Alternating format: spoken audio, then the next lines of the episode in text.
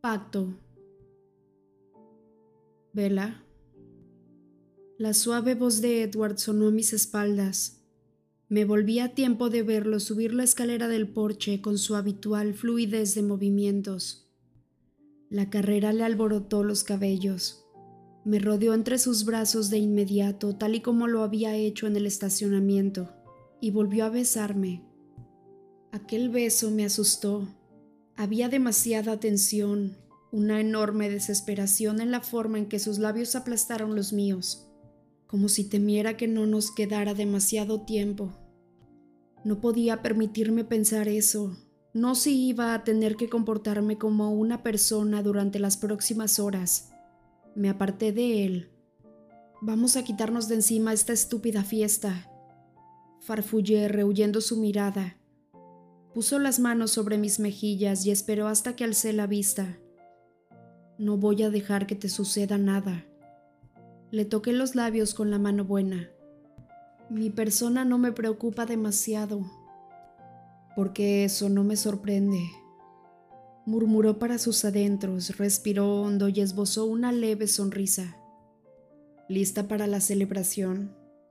Preguntó. Gemí. Me abrió la puerta mientras me sujetaba bien por la cintura. Entonces me quedé petrificada durante un minuto antes de sacudir la cabeza. Increíble. Alice es así había transformado el interior de la casa de los Cullen en un nightclub, de ese estilo de locales que no sueles encontrar en la vida real, solo en la televisión. Edward, llamó Alice desde su posición junto a un altavoz. Necesito tu consejo. Señaló con un gesto la imponente pila de CD. Deberíamos poner melodías conocidas y agradables o educar el gusto de los invitados con buena música, concluyó señalando otra pila diferente. No te salgas de lo agradable, le recomendó Edward. Treinta monjes y un abad no pueden hacer beber a un asno contra su voluntad. Alisa sintió con seriedad y comenzó a echar los CD educativos en una bolsa. Noté que se había cambiado y llevaba una camiseta sin mangas cubierta de lentejuelas y unos pantalones de cuero rojo. Su piel desnuda relucía de un modo extraño bajo el parpadeo de las intermitentes luces rojas y púrpuras. Me parece que no estoy vestida con la elegancia apropiada para la situación. Estás perfecta, discrepó Edward. Más que eso, rectificó Alice. Gracias, suspiré. ¿De verdad creen que va a venir alguien? No va a faltar nadie, aseguró Edward. Todos se mueren de ganas por ver el interior de la misteriosa casa de los huraños Cullen. Genial, protesté. No había nada en lo que pudiera echar una mano. Albergaba serias dudas de que alguna vez sería capaz de hacer las cosas que hacía Alice. Ni siquiera cuando no tuviera necesidad de dormir y me moviera mucho más deprisa. Edward se negó a apartarse de mi lado un segundo y me llevó consigo cuando fue en busca de Jasper primero y luego de Carlyle para contarles mi descubrimiento. Horrorizada, escuché en silencio sus planes para atacar a la tropa de Seattle. Estaba segura de que la desventaja numérica no complacía a Jasper, pero no habían sido capaces de hacer cambiar de idea a la familia de Tania, que no estaba dispuesta a colaborar. Jasper no intentaba ocultar su angustia del modo en que lo hacía Edward, Resultaba obvio que no le gustaba jugar con apuestas tan fuertes. No podría quedarme en la retaguardia esperando a que parecieran por casa. No lo haría o me volvería loca. Sonó el timbre. De pronto, de forma casi delirante, todo fue normal. Una sonrisa perfecta, genuina y cálida reemplazó la tensión en el rostro de Carlyle. Alice subió el volumen de la música y luego se acercó bailando hasta la puerta. La suburban había venido cargada con mis amigos, demasiado nerviosos o intimidados para acudir cada uno por su cuenta. Jessica fue la primera en traspasar la puerta, con Mike pisándole los talones. Lo siguieron Tyler, Connor, Austin, Lee, Samantha y por último incluso Lauren, cuyos ojos críticos relucían de curiosidad. Todos se mostraban expectantes y luego, cuando entraron en la enorme estancia engalanada con aquella elegancia delirante, parecieron abrumados. La habitación no estaba vacía. Los Colen ocupaban su lugar, listos para escenificar su perfecta representación de una familia humana. Esa noche yo tenía la sensación de estar actuando un poquito más que ellos. Acudí a saludar a Jess y a Mike, con la esperanza de que el tono nervioso de mi voz pudiera pasar por puro entusiasmo. La campana sonó antes de que pudiera acercarme a nadie. Dejé entrar a Ángela Yavén y mantuve la puerta abierta al ver que Eric y Katie acababan de llegar al pie de las escaleras. No hubo ninguna otra ocasión para sentir pánico. Tuve que hablar con todo el mundo y continuar ofreciendo la nota jovial propia de la anfitriona. Aunque se había presentado como una fiesta que ofrecíamos Edward, Alice y yo, era inútil negar que yo me había convertido en el objetivo más popular de agradecimientos y felicitaciones quizá debido a que los Colen tenían un aspecto extraño bajo las luces festivas que eligió Alice. Quizá porque aquella iluminación sumía la estancia entre las sombras y el misterio, y no propiciaba una atmósfera para que las personas normales se relajaran cuando estaban cerca de alguien como Emmet. En una ocasión vi cómo Emmet sonreía a Mike por encima de la mesa de la comida este dio un paso atrás, asustado por los centellos que las luces rojas arrancaban a los dientes del vampiro. Lo más probable era que Alice hubiera hecho esto a propósito para obligarme a ser el centro de atención. Una posición con la que en su opinión yo debería disfrutar.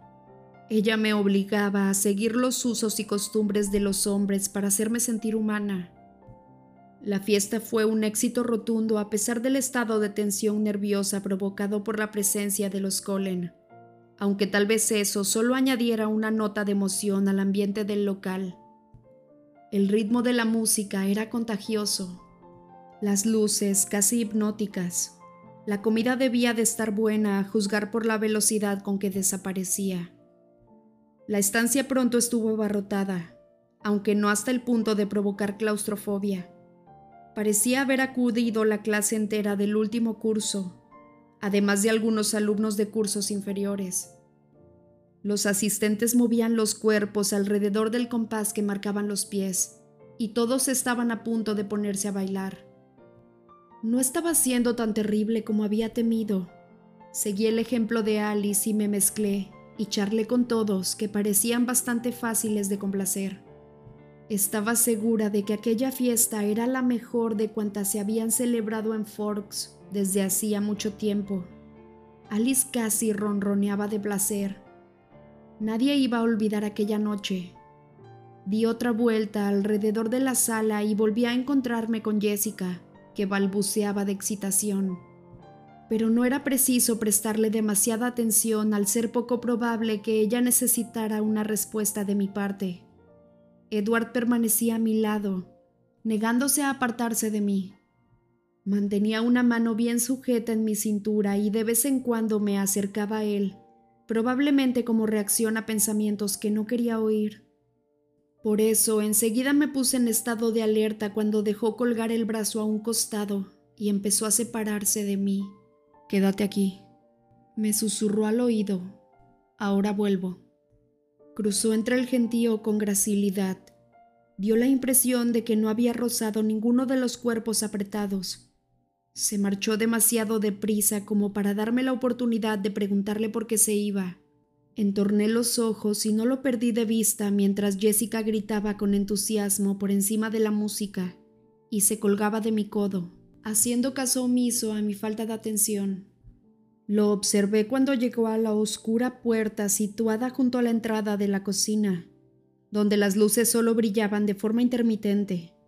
Se inclinó sobre alguien, cuya identificación resultó imposible por culpa de las cabezas de los invitados, que me tapaban el campo de visión. Me puse de puntillas y estiré el cuello. En ese preciso momento una luz roja iluminó su espalda e hizo destellar las lentejuelas de la camisa de Alice, cuyo rostro quedó iluminado una fracción de segundo. Fue suficiente. Discúlpame un momento, Jessica.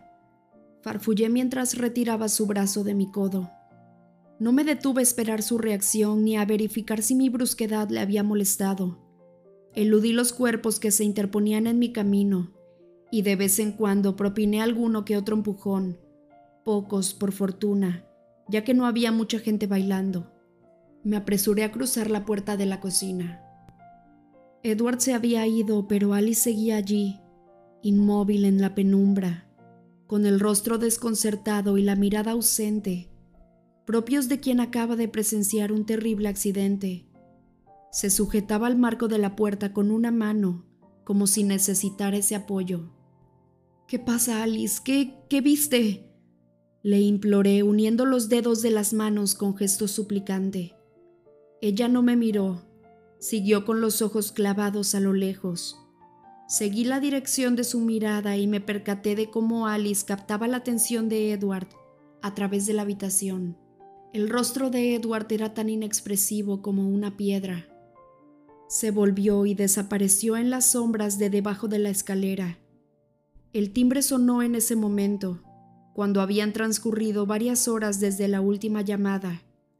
Alice alzó la vista con expresión perpleja, que pronto se convirtió en una mueca de disgusto. ¿Quién invitó al licántropo? Le puse mala cara cuando me agarró. Culpable, admití. Se me había pasado por la cabeza la posibilidad de anular la invitación, pero ¿quién iba a pensar que Jacob fuera capaz de aparecerse por allí como si nada, ni en el más descabellado de los sueños? Bueno, en tal caso, hazte cargo de él. Debo hablar con Carlyle. No, Alice, aguarda. Intenté agarrarla por el brazo, pero ella ya se había marchado y mi mano se cerró en el vacío. Maldita sea. Rezongué. Adiviné lo que ocurría. Alice había tenido la visión que esperaba desde hacía tanto tiempo, y francamente no me sentía con ánimos para soportar el suspenso mientras atendía la puerta. El timbre volvió a sonar un buen rato. Alguien mantenía pulsado el botón. Actué con resolución. Di la espalda a la puerta de la cocina y registré la sala a oscuras con la mirada en busca de Alice. No logré ver nada, Comencé a abrirme paso hacia las escaleras. Hola, Vela. La voz gutural de Jacob resonó en un momento durante el que no sonaba la música. Muy a mi pesar, alcé los ojos al oír mi nombre. Puse cara de pocos amigos. En vez de un hombre lobo, habían venido tres. Jacob había entrado por su cuenta, flanqueado por Quill y Embry, que parecían muy tensos mientras miraban un lado a otro de la estancia como si estuvieran adentrándose en una cripta embrujada.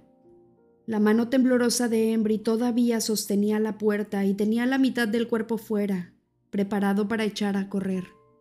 Jacob me saludó con la mano. Estaba más calmado que sus compañeros, pero arrugaba la nariz con gesto de repulsión.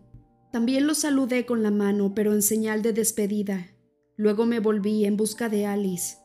Me colé por un hueco que había entre las espaldas de Conner y Loren pero él apareció de la nada. Me puso la mano en el hombro y me llevó hasta las sombras que imperaban cerca de la cocina. ¡Qué bienvenida tan cordial! apuntó. Agité mi mano libre y lo fulminé con la mirada. ¿Qué rayos haces aquí? Me invitaste tú, ¿lo recuerdas? Por si el gancho de derecha fue demasiado sutil para ti, permíteme que te lo traduzca. Era una cancelación de la invitación. Vamos, un poco de espíritu deportivo, encima de que te traigo un regalo de graduación y todo. Me crucé de brazos. No tenía ganas de pelearme con Jacob en ese momento. Ardía en deseos de saber en qué consistía la visión de Alice y qué decían al respecto Edward y Carlyle. Estiré el cuello para buscarlos con la mirada, por un costado de Jacob. Devuélvelo a la tienda, Jake. Tengo asuntos que atender. Él obstaculizó mi línea de visión para requerir mi atención. No puedo devolverlo a ninguna tienda porque no lo compré. Lo hice con mis propias manos y me tomó bastante tiempo. Volví a echar mi cuerpo a un lado, pero no logré ver a ningún miembro de la familia Cullen. ¿Dónde se habían metido? Escruté la penumbra una vez más. Venga, vamos, Vela, no hagas como que no estoy aquí. No lo hago. No los veía por ninguna parte.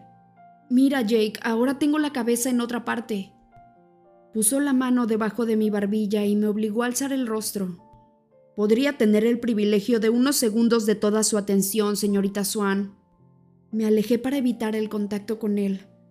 No seas payaso, Jacob, mascullé. Disculpa, contestó de inmediato mientras alzaba los brazos simulando que se rendía. Lo siento, de veras, me refiero a lo del otro día. No debí besarte de ese modo. Estuvo mal. Supongo que me hice falsas ilusiones al pensar que me querías. Falsas ilusiones, qué descripción tan certera. Sé amable, ya sabes, al menos podrías aceptar mis disculpas. Está bien, disculpas aceptadas, y ahora si me perdonas un momento... De acuerdo, repuso entre dientes. Lo dijo con una voz tan diferente que dejé de buscar a Alice y estudié su rostro. Tenía la vista clavada en el suelo para ocultar los ojos. El labio inferior sobresalía levemente. Supongo que preferirías estar con tus amigos de verdad, dijo con el mismo tono abatido. Ya entendí. Oye, Jake, me quejé. Sabes que no es justo. Ah, no. Deberías saberlo. Me incliné hacia adelante y alcé la vista en un intento de establecer contacto visual. Entonces él levantó los ojos por encima de mi cabeza para evitar mi mirada. Jake. Él rehusó mirarme. Ah, dijiste que me habías hecho algo, ¿no? Pregunté. Era pura palabrería. ¿Dónde está mi regalo? Mi intento de simular entusiasmo fue patético, pero funcionó. Puso los ojos en blanco y me hizo un mohín. Proseguí con la patética farsa de la petición y mantuve abierta la mano delante de mí. Sigo esperando. Bueno, refunfuñó con sarcasmo, pero metió la mano en el bolsillo trasero de los pantalones del que sacó una bolsita de holgada tela multicolor fuertemente atada con cintas de cuero. La depositó en mi mano. Vaya, qué cosa más linda, Jake, gracias. Suspiró. El regalo está dentro, Vela. Ah. Me enredé con las cintas. Él resopló y me quitó la bolsita para abrirla con un sencillo tirón de la cinta adecuada. Mantuve la mano extendida él sacudió la bolsa y dejó caer algo plateado en mi mano. Los eslabones de metal tintinearon levemente. No hice la pulsera, admitió. Solo el dije. Sujeto a uno de los eslabones de plata había un pequeño adorno tallado en madera. Lo sostuve entre los dedos para examinarlo de cerca. Sorprendía la cantidad de detalles enrevesados de la figurita un lobo en miniatura de extremo realismo. Incluso estaba labrado en una madera de tonalidades rojizas que encajaban con el color de su pelambre. Es precioso, susurré. ¿Lo hiciste tú? ¿Cómo? Él se encogió de hombros. Es una habilidad que aprendí de Billy y se le da mejor que a mí. Resulta difícil de creer. Murmuré mientras daba vueltas y más vueltas al lobito de madera entre los dedos. ¿Te gusta de verdad? Sí, es increíble, Jake. Jacob esbozó una sonrisa que al principio fue de felicidad, pero luego su expresión se llenó de amargura. Bueno, supuse que esto quizá hiciera que te acordaras de mí de vez en cuando. Ya sabes cómo son estas cosas, ojos que no ven, corazón que no siente. Ignoré su actitud. Ten, ayúdame a ponérmelo. Le ofrecí la muñeca izquierda, dado que la férula me impedía mover la mano derecha. Cerró el broche con facilidad a pesar de que parecía demasiado delicado para sus dedazos. ¿Te lo pondrás? me preguntó. Por supuesto que sí. Me sonrió. Era la sonrisa feliz que tanto me gustaba ver en su cara. Le correspondí con otra, pero mis ojos volvieron por instinto a la habitación y busqué entre la gente algún indicio de Edward o Alice. ¿Por qué estás tan trastornada? preguntó Jacob. No es nada. Le mentí mientras intentaba concentrarme. Gracias por el regalo, de verdad me encanta. Vela frunció el ceño hasta que su sombra le oscureció los ojos. Está a punto de pasar algo, ¿verdad? Jake, yo... no es nada. No me mientas, te sale fatal. Deberías decirme de qué se trata, queremos enterarnos de ese tipo de cosas, dijo, utilizando al fin el plural. Lo más probable es que tuviera razón, los lobos eran parte interesada en lo que estaba pasando, solo que yo no estaba segura de qué estaba ocurriendo. Te lo contaré, Jacob, pero déjame averiguar antes qué pasa, ¿de acuerdo? Tengo que hablar con Alice. Una chispa de comprensión le iluminó el semblante. La medium ha tenido una visión. Sí, en el momento en que tú apareciste. ¿Es sobre el chupasangre que entró a tu cuarto? murmuró, manteniendo el tono de voz por debajo del sonido de la música. Tiene relación, admití. Estuvo cavilando durante un minuto antes de inclinar la cabeza hacia adelante para estudiar mis facciones. Te estás callando algo que sabes, algo grande. ¿Qué sentido tenía mentirle de nuevo? Me conocía demasiado bien. Sí. Jacob me observó fijamente durante una fracción de segundo y luego se volvió para atraer la atención de sus hermanos de camada, que seguían en la entrada, incómodos y violentos. Se movieron en cuanto se percataron de su expresión y se abrieron paso con agilidad entre los fiesteros. Ellos se movían también con una flexibilidad propia de bailarines. Flanquearon a Jacob en cuestión de medio minuto, Ahora tenía que mirar a tres hacia arriba. Ahora explícate, exigió Jacob. Embry y Quill miraron de manera alternativa el rostro de mi amigo y el mío, confundidos y precavidos. No sé prácticamente nada, Jake. Continué buscando en la sala, pero ahora para que me rescataran. Los licántropos me arrinconaron en una esquina en el sentido más literal del término. Entonces cuéntanos lo que sepas, los tres cruzaron los brazos sobre el pecho a la vez. La escena tenía una pizca de gracia, aunque resultaba amenazadora sobre todo. Entonces vi a Alice bajar por las escaleras. Su piel nívea refulgía bajo la luz púrpura. ¡Alice! grité con alivio. Ella me miró en cuanto grité su nombre, a pesar de que el chunda chunda de los altavoces tendría que haber ahogado mi voz. Moví el brazo libre con energía y observé su rostro cuando ella se fijó en los tres hombres lobos que se inclinaban sobre mí. Entornó los ojos. Sin embargo, antes de que se produjera esa reacción, la tensión y el miedo dominaron su rostro. Me mordí el labio mientras se acercaba con sus andares saltarines. Jacob, Quill y Embry se alejaron de ella con expresiones de preocupación. Alice rodeó mi cintura con el brazo. Tengo que hablar contigo. Me susurró al oído. Este, Jake, te veré luego. Farfullé cuando se calmó la situación. Él alargó su enorme brazo para bloquearnos el paso, apoyando la mano contra la pared. ¡Ey, no tan deprisa! Alice alzó la vista para clavarle sus ojos desorbitados de incredulidad. Disculpa. Dinos qué está pasando, exigió él con un gruñido. Jasper se materializó literalmente de la nada. Alice y yo estábamos contra la pared y al segundo siguiente Jasper estaba junto a Jacob, en el costado opuesto al del brazo extendido, con expresión aterradora. Jacob retiró el brazo con lentitud. Parecía el mejor movimiento posible, partiendo de la base de que quería conservar ese miembro. Tenemos derecho a enterarnos, murmuró Jacob lanzando una mirada desafiante a Alice. Jasper se interpuso entre ellos. Los licántropos se aprestaron a la lucha. ¡Ey, ey! Intervine, añadiendo una risilla ligeramente histérica. Esto es una fiesta, ¿recuerdan? Nadie me hizo el menor caso. Jacob fulminó a Alice con la mirada mientras Jasper hacía lo propio con Jacob. De pronto, Alice se quedó pensativa. Está bien, Jasper, en realidad tiene razón. Jasper no relajó la posición ni un ápice. Me embargaba una tensión tan fuerte que estaba convencida de que me iba a estallar la cabeza de un momento a otro. ¿Qué viste, Alice? Ella miró a Jacob durante unos instantes y luego se volvió hacia mí. Era evidente que había decidido dejar que se enteraran. La decisión está tomada. ¿Se van a Seattle? No, Sentí como el color huía de mi rostro y noté un retortijón en el estómago. Vienen hacia aquí. aventuré con voz ahogada.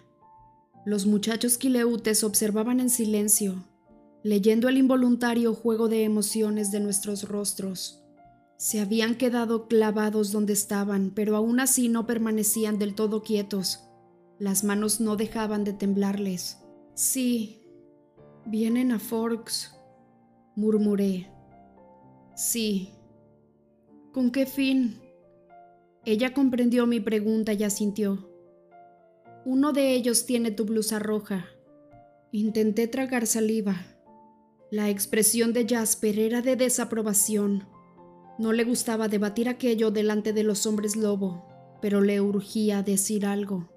No podemos dejarlos llegar tan lejos, no somos bastantes para proteger al pueblo. Lo sé, repuso Alice con el rostro súbitamente desolado. Pero no importa dónde los enfrentemos, porque vamos a seguir siendo pocos, y siempre quedará alguno que vendrá a registrar el pueblo. No, murmuré. El estruendo de la fiesta sofocó mi grito de rechazo. A nuestro alrededor mis amigos, vecinos e insignificantes rivales comían, reían y se movían al ritmo de la música, ajenos al hecho de que estaban a punto de enfrentarse al peligro, el terror y quizá la muerte por mi causa. Alice, tengo que irme, tengo que alejarme de aquí, le dije articulando para que me leyera los labios. Eso no sirve de nada, no es como si nos enfrentáramos con un rastreador. De todos modos, vendrían primero aquí. En tal caso, debo salir a su encuentro. Si no hubiera tenido la voz tan ronca y forzada, la frase habría sido un grito. Quizás se vayan sin hacer daño a nadie si encuentran lo que vienen a buscar. Vela, protestó Alice. Espera, ordenó Jacob con voz enérgica. ¿Quién viene? Alice le dirigió una mirada gélida. Son de los nuestros. Un montón. ¿Por qué? Vienen por vela, es todo lo que sabemos. ¿Los superan en número? ¿Son demasiados para ustedes? preguntó. Jasper se molestó. Contamos con algunas ventajas, perro. Será una lucha pareja. No, lo contradijo Jacob. Una media sonrisa, fiera y extraña, se extendió por su rostro. No va a ser pareja. Excelente, exclamó Alice, cuya nueva expresión miré fijamente, paralizada por el pánico. Su rostro estaba exultante y la desesperación había desaparecido de sus rasgos perfectos. Dedicó a Jacob una ancha sonrisa que él le devolvió. No tendré visiones si ustedes intervienen, por supuesto, comentó muy segura de sí misma. Es un problema, pero tal y como están las cosas lo asumo. Debemos coordinarnos, dijo Jacob. No va a ser fácil. Este sigue siendo más un trabajo para nosotros que para ustedes. Yo no iría tan lejos, pero necesitamos la ayuda, así que no nos vamos a poner exquisitos. Espera, espera, espera. Los interrumpí. Alice estaba de puntillas y Jacob se inclinaba hacia ella ambos con los rostros relucientes de entusiasmo a pesar de tener la nariz arrugada a causa de sus respectivos olores. Me miraron con impaciencia. Coordinarse. Repetí entre dientes. ¿De veras crees que nos vamos a quedar fuera de esto? Preguntó Jacob. Están fuera de esto. No es eso lo que piensa tu medium. Alice, niégate. Insistí. Los matarán a todos. Jacob, Quill y Embry se echaron a reír a carcajadas. Vela, contestó Alice con voz suave y apaciguadora. Todos moriremos si actuamos por separado. Juntos. No habrá problema. Jacob concluyó la frase. Quill volvió a reírse y preguntó con entusiasmo. ¿Cuántos son? ¡No! grité. Alice ni siquiera me miró. Su número varía, ahora son 21, pero la cifra va a bajar. ¿Por qué? preguntó Jacob con curiosidad. Es una larga historia, contestó Alice mirando de repente a su alrededor. Y este no es el lugar adecuado para contarla. ¿Y qué tal esta noche, más tarde? presionó Jacob. De acuerdo, le contestó Jasper. Si van a luchar con nosotros van a necesitar algo de instrucción. Todos los lobos pusieron cara de contrariedad en cuanto oyeron la segunda parte de la frase. No, protesté. Esto va a resultar un poco raro, comentó Jasper pensativamente. Nunca había calculado la posibilidad de trabajar en equipo, esa debe ser nuestra prioridad. Sin duda alguna, coincidió Jacob a quien le entraron las prisas. Tenemos que volver por Sam, ¿a qué hora? ¿A partir de qué hora es demasiado tarde para ustedes? Los tres quileutes pusieron los ojos en blanco. ¿A qué hora? repitió Jacob. A las tres. ¿Dónde? 15 kilómetros al norte del puesto del guardia forestal de Hull Forest. Vengan por el oeste y podrán seguir nuestro rastro. Allí estaremos. Se dieron media vuelta para marcharse. Espera, Jake. Grité detrás de él. No lo hagas, por favor. El interpelado se detuvo y se dio la vuelta para sonreírme, mientras Quill y Embry se encaminaban hacia la puerta con impaciencia. No seas ridícula, Vela. Acabas de hacerme un regalo mucho mejor que el mío. ¡No! grité de nuevo. El sonido de una guitarra eléctrica ahogó mi grito. Jacob no me respondió. Se apresuró a alcanzar a sus amigos que ya se habían marchado. Lo vi desaparecer sin poder hacer nada.